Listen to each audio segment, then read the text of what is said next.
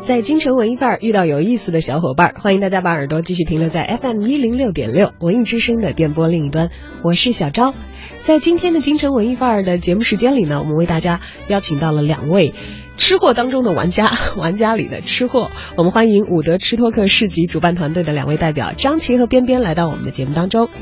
听众们好，我是张琪。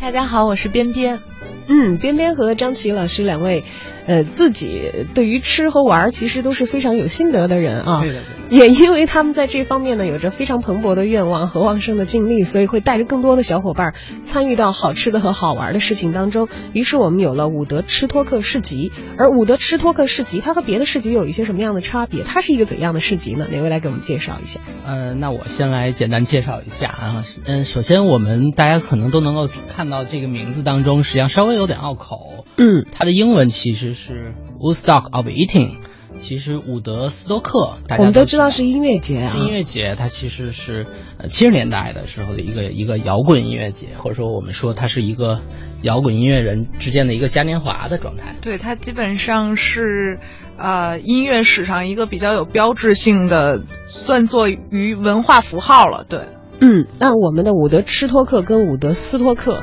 除了这个名字听起来好像有谐音之外，有其他的联系吗？对，首先它我们把它定义成应该是城市当中最热爱新鲜的生活方式，呃，最有创意的这群人的一个大的聚会，所以它和本身的这个音乐嘉年华的概念是有相通之处的。那我们现在把吃的概念放在里面呢，其实当下大家对吃其实把它认同是一个消费，更多把它认为认为是一种新的生活方式。所以本身我们对于伍德吃托克市集的定义呢，它可能不是简单说是一个市集的概念，它应该是一个城市的新鲜的消费方式的一个聚合体。嗯，城市新鲜的生活消费方式的聚合体。我觉得其实很多商场力图把自己的空间打造成为这样的一个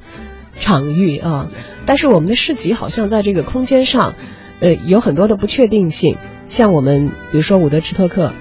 每年好像似乎会在不一样的地方。对对，可能你提到的是流动性，或者是出其不意的，它会呃发生在了一个我们可能熟知的一个商业区，然后一个熟知的一个，甚至说是已经觉得有一点点闷的这样的一个商业空间里面。其实这也是我们去做这件事情的一个最初的一个呃发想点，就是我们认为我们的城市生活其实。常规循规蹈矩，在一个完全呃既定的一个商业模式当中去生活，我们可能没有更好的跟朋友一起去社交的环境，没有更好的一个可以去表达我们的兴趣和我们有共同爱好的人去分享的这样的一个场合。那于是我们做出了这样的一个形态。嗯，做这个形态是为那些爱分享、爱玩、爱吃的人特别打造的。所以前提，你们两位应该是很懂这方面的吧？逛街边边怎么样？啊，其实呃，在北京我都已经很久没有认真的逛过街了，因为我觉得其实北京的真的线下可逛的，或者说零现在的零售业态的状态，并不是。如我们想的那么尽如人意，有时我们逛到三里屯，我们逛到星光，我们可能去到五道营，去到杨梅竹斜街，能看到的商业品牌和能消费到的，呃，其他的零售业态基本上是很雷同的啊。这也是我们整个团队为什么要做这么一个大家觉得像杂糅的这种形态的市集啊。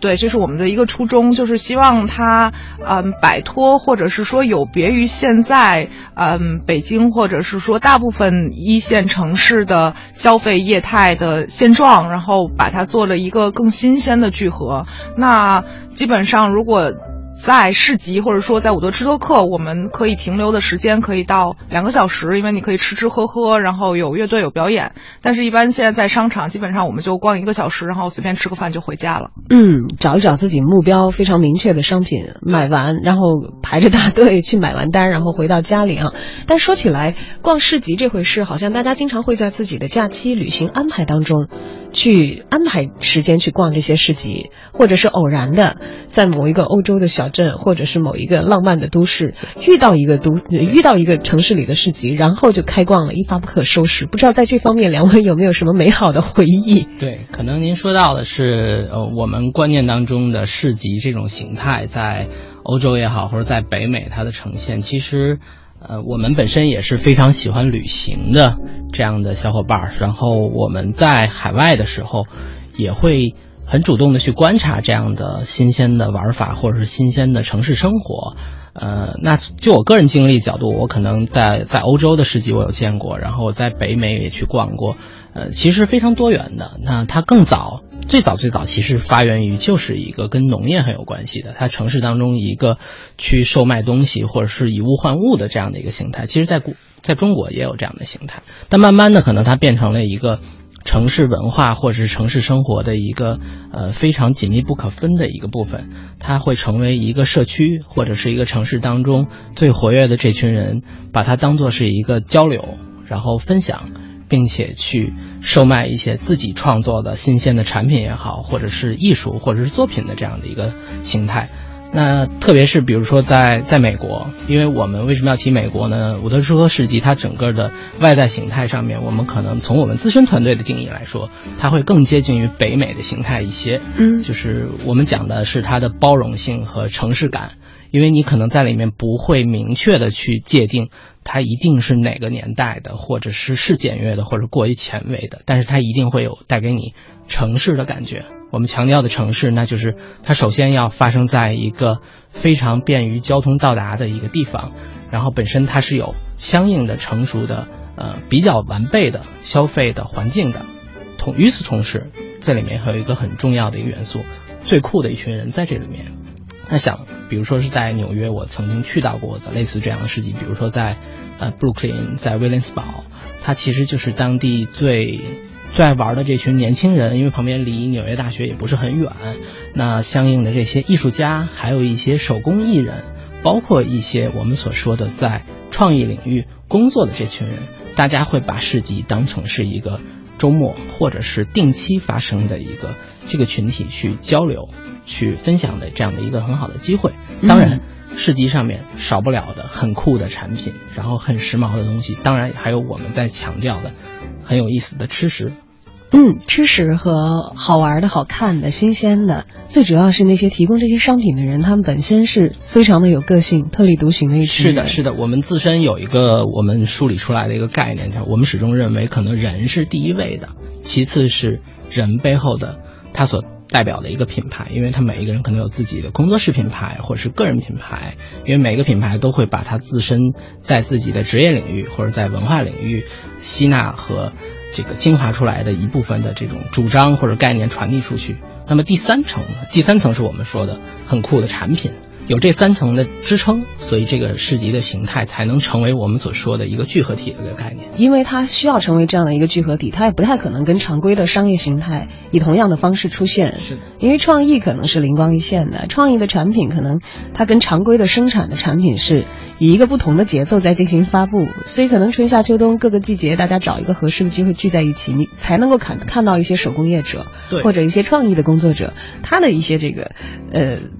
思想也好，他的作品也好的一个集结。对我们经常提及可能会有几个关键词吧，比如说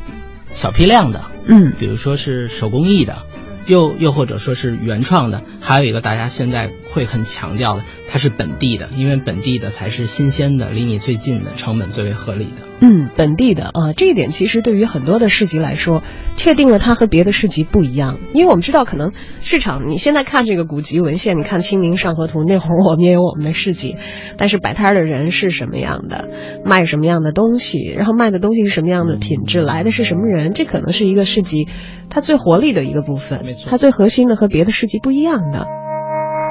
对我而言，现在是想念你的 perfect 时间。街道很宽，车辆很少，雨写下吵闹的感觉。经过几家你常出现的那些商店，偶然看见你的脸，印在。橱窗上面盘旋，谁约我在三四点一个人去逛台北的街，还给我一个画面。会有人从背后轻拍我的肩，那个人是你吗？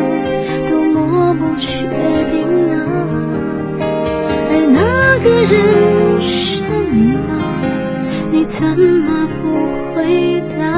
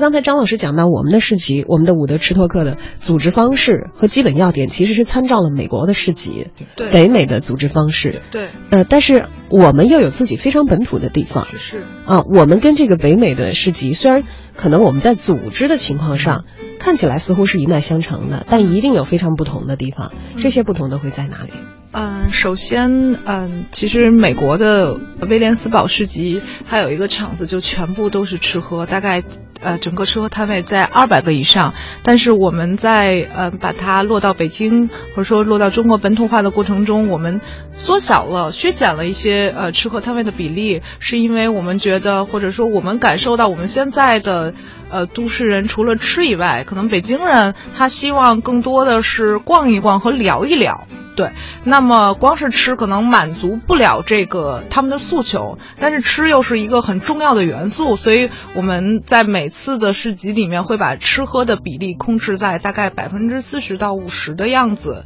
对，让它成为一个非常呃大家非常好找到共同话题的这么一个点，但是由它又发散开来，我们还可以消磨其他的时间在购买好物和体验音乐上面。嗯，还有购买好物和体验音乐这些不一样的安排在其中。是的，嗯、哎，吃的市集这个其实大家可能最直接的一个经验来自于过年的时候有很多的庙会，对。对。但庙会有一个特别让人挠头的地方，就是他吃的东西高度同质化，没错，好像永远只有烤串儿，还有这个全国都在卖的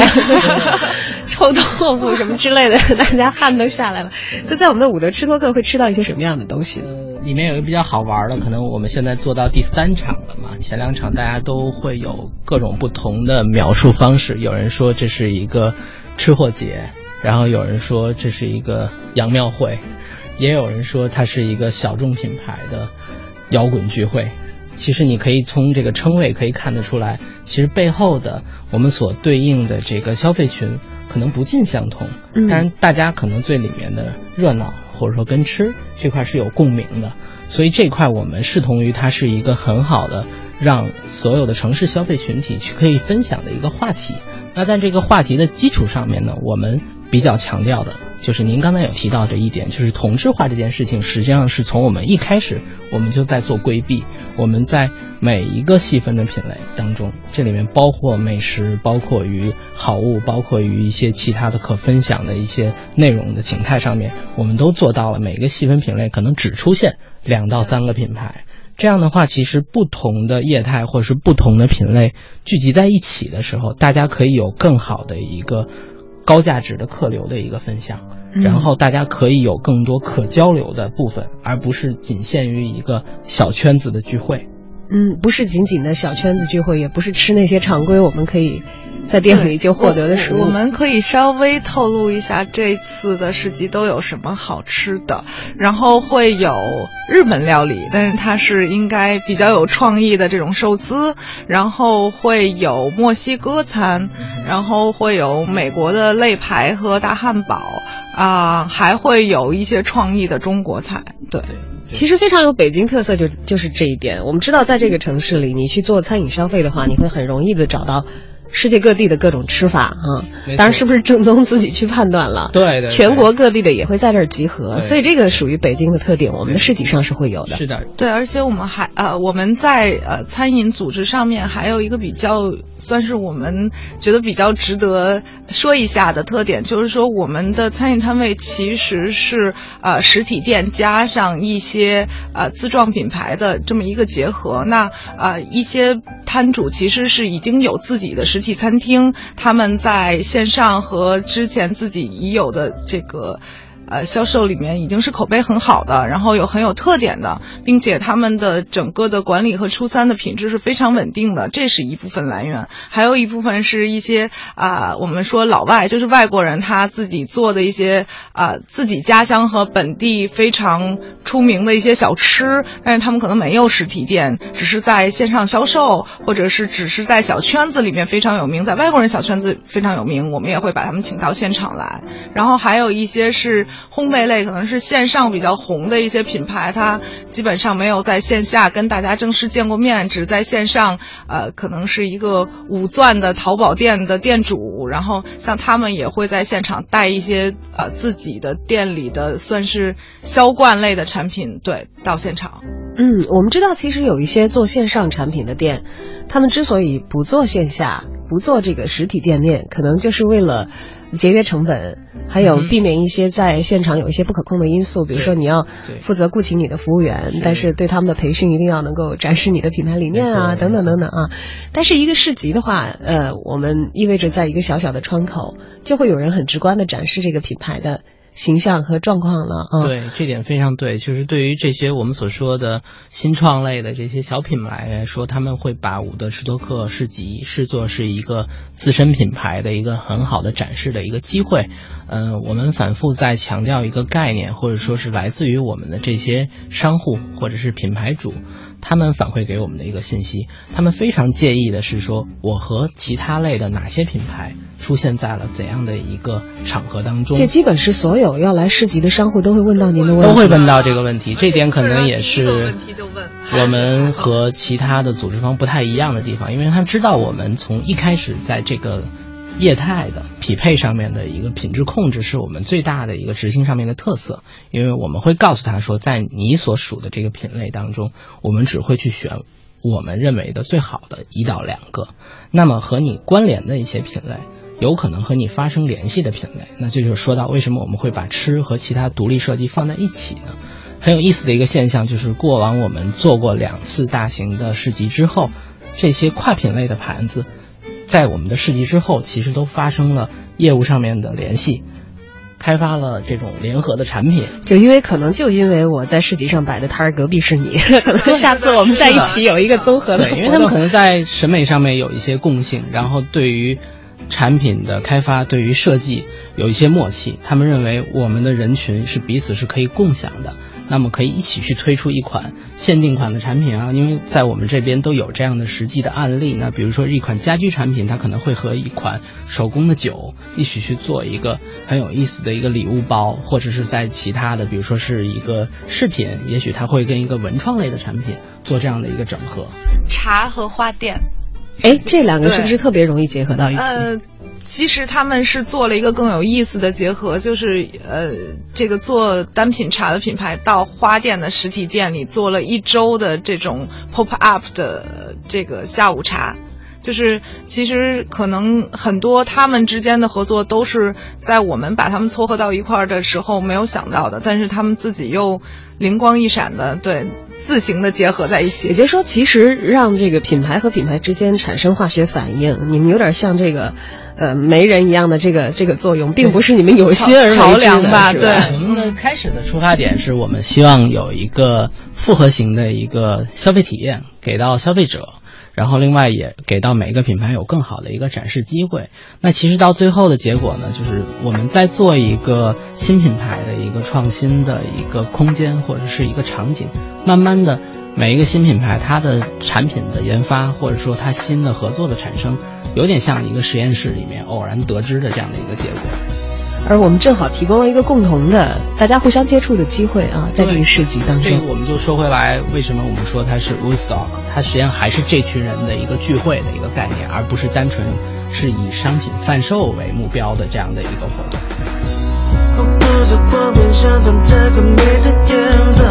你的脸没有化妆，我却疯狂爱上。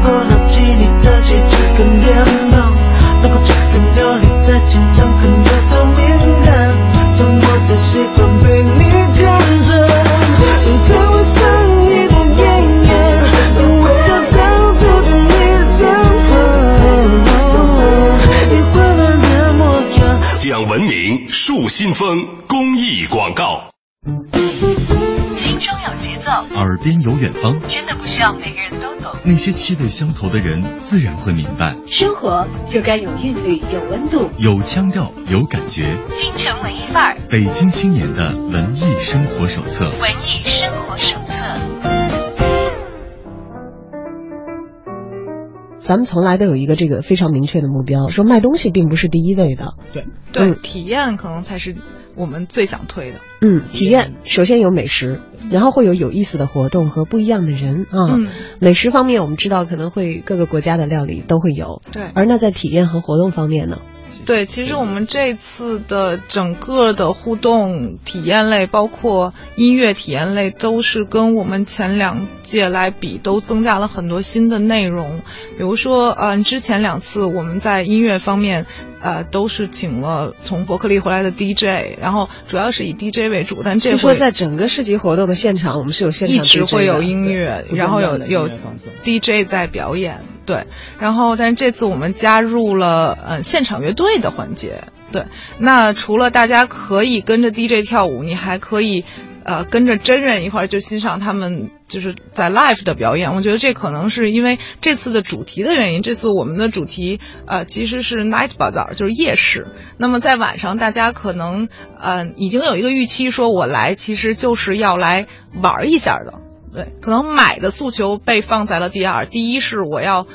吃喝玩乐嘛，对。然后，所以我们就加入了现场音乐的部分，然后还有一些嗯互动的小游戏，比如说现场这真人的迷你足球，然后一些嗯你可以跟艺术家一起参与的这个涂鸦和作画的环节，都是我们之前两次没有引入的。嗯，哎，说到夜市，夜市跟白天摆市集不太一样，哎，呃，尤其是这个夜市，其实我觉得，要是在夏天这种大家都很愿意到户外纳凉的季节的话，其实是很占便宜的。对对。可我们的伍德吃托克今年的这个夜市是在冬天，那北京这会儿其实已经挺凉的了。呃，之前有考虑到冬天会对这个市集的热闹程度带来影响这方面的问题。有过，可能有那么一瞬间的考虑，但是。当我们尝试着把这个概念和我们曾经合作过的这些品牌主，然后一些比较熟的这些消费者沟通之后，大家都觉得说，呃，数九寒天的北京，其实在一个城市核心的这样的一个区域，没有出现过这样的活动，大家有兴趣去参与进去，而且这种氛围可能远远大过于我们所说的物理温度带给大家的一些顾虑。嗯，不过这个倒是哈，在北京，你想想，圣诞节也好啊，元旦也好，这么冷的天儿都有能折腾的人。我们刚才其实有提到，我们这一场和我们前两场不一样的地方，我们可能很重要的把它，呃，互动的部分，或者我们说的跟音乐有关的，然后跟这种大家可以参与进去的环节加入了进去。那这里面很重要的一块儿就是我们的不间断的 DJ 的音乐放送。那这次本身会有一个。九三年还是九四年的一个很年音乐制作人，然后嗯非常新锐，然后他的作品也非常的城市感。之前他也刚刚和吴莫愁合作过一个电子的专辑，那这次他是主刀我们现场的这个整个的全场的音乐氛围部分，会从下午的四点钟到夜间的十一点，然后中间可能有不同风格的切换。这个切换都会让大家更感知得到，其实这个氛围会是一个从弱然后渐强的一个过程，因为它是一个夜间的一个聚会嘛。然后除此之外，我们会有一个小型的一个 stage，一个音乐的现场舞台，会有两到三支乐队在在上面去轮番的，然后会有现场的演奏或者是互动的表演，是这样子。再加上我们加入进去的一些其他的像小小型的游戏，然后是大家一起可以一边吃着玩着逛着可以参与进去的一些活动。当然，我刚才说到的这两块，在英国其实线下的 market。往往都是和这个创意领域的大家的聚会是结合在一起的。产品的部分当然固然是有，但是我们所说的能够让大家参与进去，然后一起可以玩起来的这种环节，是当地非常有代表性的。就是它会有一些小游戏，会有一些和和音乐、和 DJ 和现场有关系的部分。那在美国，那相应的除了产品和吃食以外，我们所说的本地的创意人。这个始终都是每一次聚会当中最重要的一个角色。那我们这次一共有七十多个小的品牌，那加在一起其实有至少是两百多个。我们所说的能够代表本城的新鲜的生活方式的这群人，由他们在现场去和大家一起去互动、去交流。所以这块是我们认为，呃，你在一个可能只有零这个零上几度的这种气温的夜间，然后抵达到三里屯的这样的一个一千五百平米左右的一个空间的一个很重要的一个理由，大家会在这里感受到我们最能够代表北京这个国际都市的一些文化的东西。哦，我可以补充一点，其实现在在纽约，就是当下十一月份、十二月份，在纽约、在多伦多，然后在柏林，其实都是会有市集的。那柏林比比北京还冷，纽约跟北京的温度应该差不多，呃，多伦多也是比北京冷的。所以其实，嗯，全世界各地的年轻人基本上为了吃喝玩乐都是不畏寒冬的。所以我们相信，呃，温度应该不太会成为大家到达现场的一个阻碍。嗯，可是三里屯这个区域好像一向给人的感觉就是跟国际接轨的很紧，是有很洋的内容啊。在音乐方面，我们的本土的北京的元素还会很充沛吗？基本上还是以比较洋气的元素为主，因为来的都是年轻人，然后可能，嗯，更西化的方式比较适合他们，或者是他们能够快速的融入氛围。北京作为一个国际都市，它的融入感，这个是从我们角度我们体会最吸引我们的部分。呃，那你会在这个夜市当中听到一些耳熟能详的。呃，在三里屯周边可能很有名气的一些餐饮品牌，然后你也会见到我们所说的在创意、在传媒，然后在设计领域非常活跃的这些年轻人的群体。然后我们也不排除你会在现场撞到一些明星的几率，因为这个在前两次活动当中的确也都有。当然，我们其实并没有刻意的去安排这样的环节，往往最后是我们自己也发现，哎，既然在这个活动当中。遇到了我们可能几年没有见到，或者是彼此在各自的领域工作，但是，哎，在这样的一个活动当中，却因为兴趣走到了一起，一起喝一杯，或者一起去聊一下，一起去和其他的朋友去分享很多有意思的事情。而具体的，刚才张老师又说了，我们可以买到很多有意思的产品，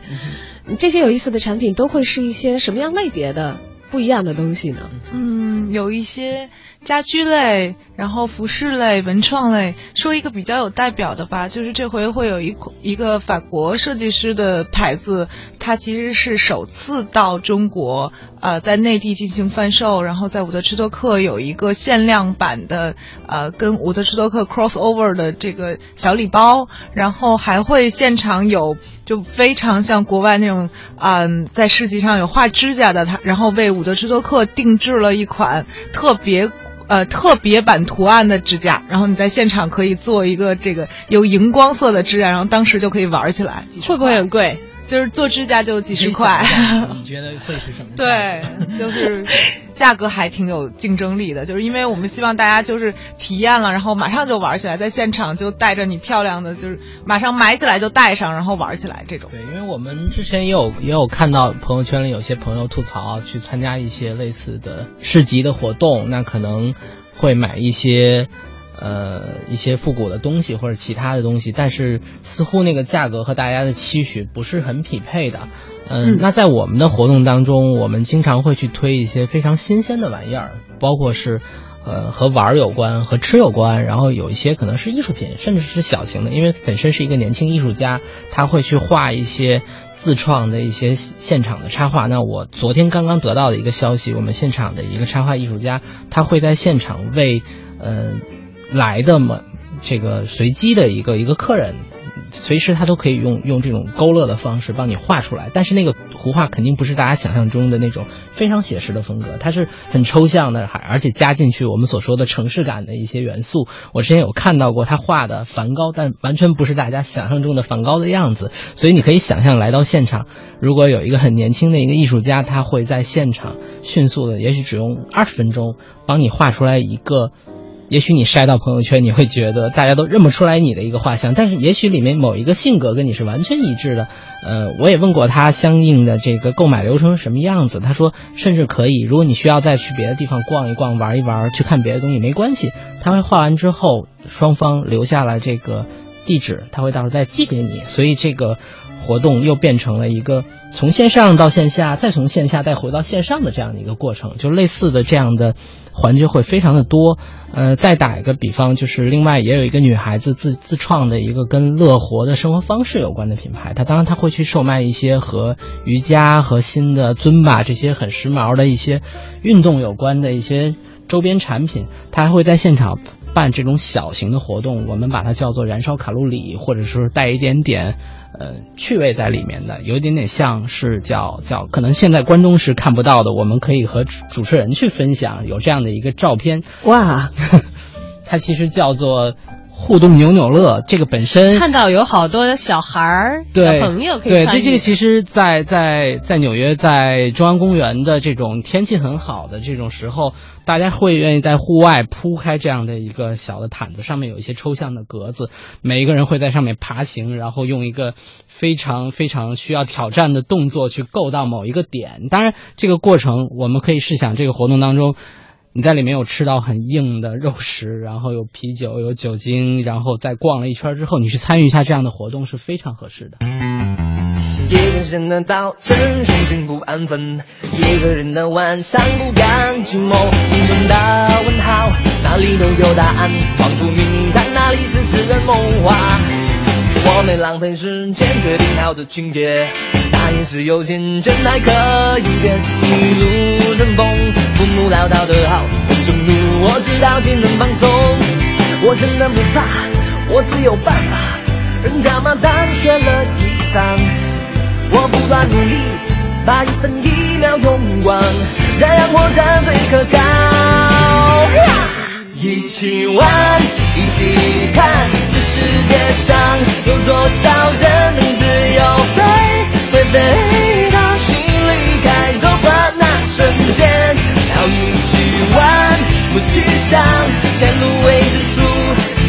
勇气尽情耍浪？转个身，带一个不前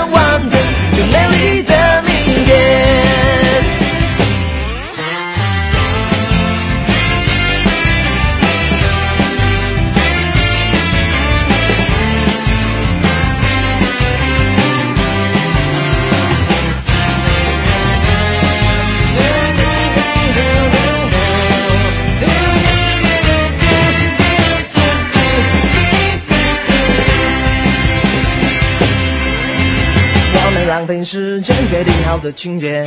那也是有限，全还可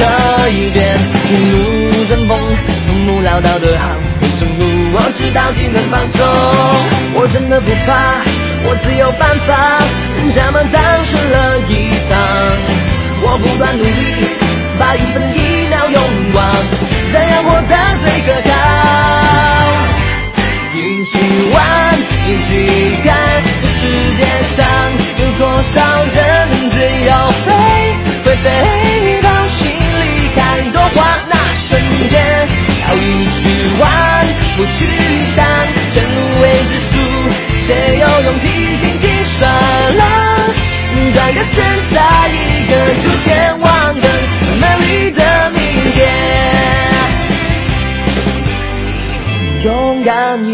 些，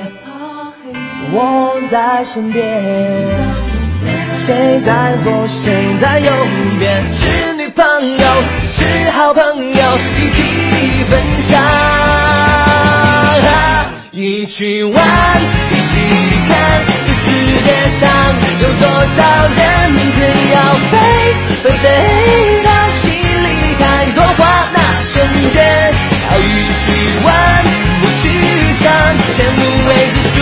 谁有勇气尽情耍浪？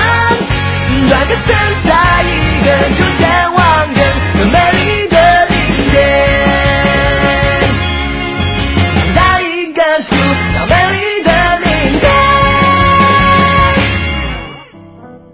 我们这回还有一个算是意外惊喜，就是我们有一个将近五十万粉丝的一个微博的网红的大号，然后他呃会携他旗下一众这个整个全编辑团队，然后亮相到现场有一个握手会。其实他们的概念还挺有意思，就是说，他说我们呃的粉丝里有很多都是单身狗啊，然后我们希望他们过来，呃卖故事，然后换礼品，就是你你分享一个故事给我们，然后我拿我一个。觉得匹配你的小礼物给到你，就是其实是一个特别有意思的互动形式。然后他们因为整个的团队都非常神秘，在他们自己的之前的这个网这个账号上没有披露过他们任何照片，这算是他们第一次线下全编辑部一同亮相。所以其实我自己也特别期待，而且他们其中的一个男编辑非常的帅，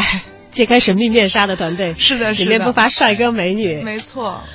啊，那这个神秘感现在方便给我们再透露一下吗？是哪个号？哪个大号？呃，有一个微信大号叫大望路，对，现在他们的粉丝已经将近五十万了。对，哇，我我如果在现场，我得要看一看啊。是是是，就是他们的那个地名 保安零零二特别的帅，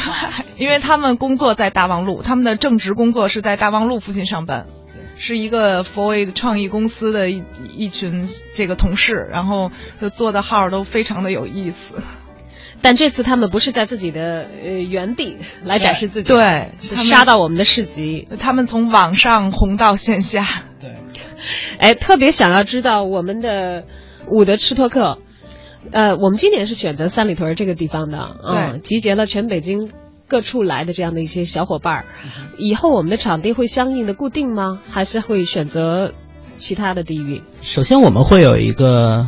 核心的策略，就是我们说我们是城市生活的主办方，那么我们一定会去选择是成熟的商业区，然后大家的到达成本尽可能低，然后可以在一个短时间之内看到更多新鲜好玩的产品和服务。那基于这个城市的策略的话，我们会在北上，然后以及其他的新一线的城市来推广我们的活动。我们现在预计明年我们会举办十到十五场伍德吃托克的活动，它会落地在五到六个城市。每个城市会跟北京的样子不一样吗？因为这也是一个很有意思的地方，就是呃，我们其实观察到除了。北京、上海以外，新一线的城市，当地的创意的氛围是非常好的。只不过可能因为各种的原因吧，可能媒体不够发达，不像北京和上海一样，当地的伙伴们并没有这样的一个更合理展示自己的一个平台，或者是当地的有兴趣的消费者。也没有可能看到这种能够有规模的、有品质的活动，所以我们非常愿意把我们在北京和上海的执行经验带到这些城市。但是我们会去吸纳当地的非常有创意的，就是回到最初我们所说的 local 本地的这个概念。对，嗯，在北京的冬天，我们的伍德吃托克市集会热热闹闹的开始，温暖你的冬季了。具体的时间点，来还请边边给我们正式的发布一下。嗯，在本月就是十一月的二十号和二十一号两天是周五和周六，从下午的四点到晚上的十一点，我们在三里屯 SOHO 下沉广场六号楼大厅，我们有将近一千八百平米的呃。开放的场地和七十个以上的摊位，以及无穷无尽的音乐、美食和玩乐等着大家。然后我们这次也特别为京城文艺范儿的听众朋友有一个小小的礼物，对，是哎，赶紧说，是十张的免费票，对，免费的门票、入场券，然后交给主持人来安排。